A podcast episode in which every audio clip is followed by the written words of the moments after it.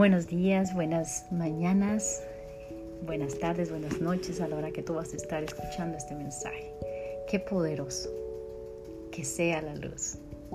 Génesis 1.3. ¿Qué nos dice la palabra de Dios en este libro maravilloso de Génesis? Vamos a enseñar un poquito la palabra y me gustaría mucho que pudiéramos entender el corazón de Dios cuando dice hágase la luz. Y dice así, la palabra nos dice, y dijo Dios, sea la luz, y fue la luz. Sea la luz, y fue la luz. Amados, la Biblia, 66 libros inspirados por el Espíritu Santo de Dios a hombres de la tierra. Primera de Juan 1.5 dice, Dios es luz y no hay ninguna tiniebla en él. Dios es luz y no hay ninguna tiniebla en él. Entonces al decir Dios sea la luz, se imparte a sí mismo sobre las tinieblas y la oscuridad se va. Poderoso. La Biblia entonces en la impartición de Dios a la esfera terrenal se muestra y se hace visible. Y el hombre puede discernir o comprender el corazón de Dios porque la luz de su palabra trae alineación y observa. Primera de Juan, primero, eh, primera de Juan capítulo 1, versículos del 6 al 10. Nos muestra la palabra, nos muestra correctamente esta parte maravillosa. Cuando nos dice, primera de Juan 6, 10.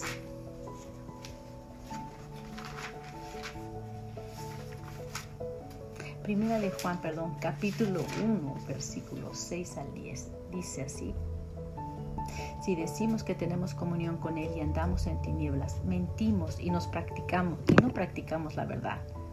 Si fíjate, si decimos que tenemos comunión con Él y andamos en tinieblas, mentimos y no practicamos la verdad. Y correctamente la luz no está en nosotros, ¿verdad? Pedro nos da un ejemplo maravilloso en Mateo 14, 22, 23 cuando está en medio de la tormenta. Y nos hace entender Pedro estaba viendo ese tiempo de sufrimiento, estaba viviendo ese tiempo de sufrimiento. La palabra específicamente nos muestra las fases de, cómo el ser humano ¿verdad? desarrolla este implacable movimiento llamado temor. Busco la palabra en Mateo 14, 22 al 23, me dice enseguida Jesús hizo a sus discípulos entrar en la barca e ir delante de él a la otra ribera, y entre tanto que él despedía a la multitud, despedida la multitud, subió al monte a orar aparte y cuando llegó la noche estaba allí solo, y ya la barca estaba en medio del mar azotada por las olas, porque el viento era contrario. Mas a la cuarta vigilia de la noche Jesús vino a ellos. Jesús vino a ellos andando sobre el mar y los discípulos volviendo a él sobre el mar, se, sobre el mar se turbaron diciendo un fantasma y dieron voces de miedo. Pero enseguida Jesús les habló diciendo, tened ánimo, yo soy, no temáis. ¿Cuántas veces nosotros estamos en ese lugar? ¿Cuántas veces nos vemos azotados por el temor, por las tormentas de nuestra vida? ¿Cuántas veces pasamos por esa aflicción? Es entonces cuando el amor del Señor es revelado en nosotros. Y en esa revelación, la luz en medio de la oscuridad alumbra nuestro ser.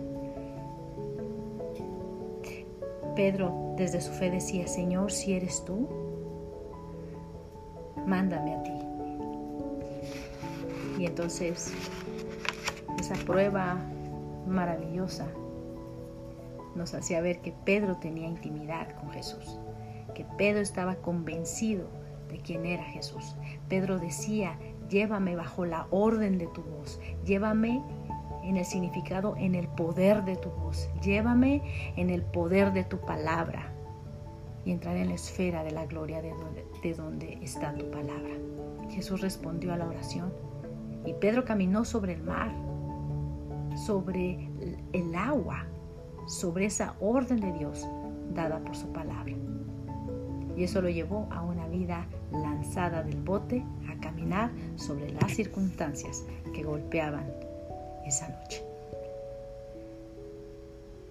Hoy la reflexión es que los aires que golpean hoy sobre toda aflicción no te haga perder tu mirada. Refúgiate en ese gozo inefable y glorioso que hay en mantener tu paz en aquel que tiene el control sublime de todo en nuestra vida. Dios, Jesucristo y su Espíritu Santo levantarán y han hecho en nosotros, dejado por testimonio que estarán con nosotros todos los días de nuestra vida. No temas. Levanta.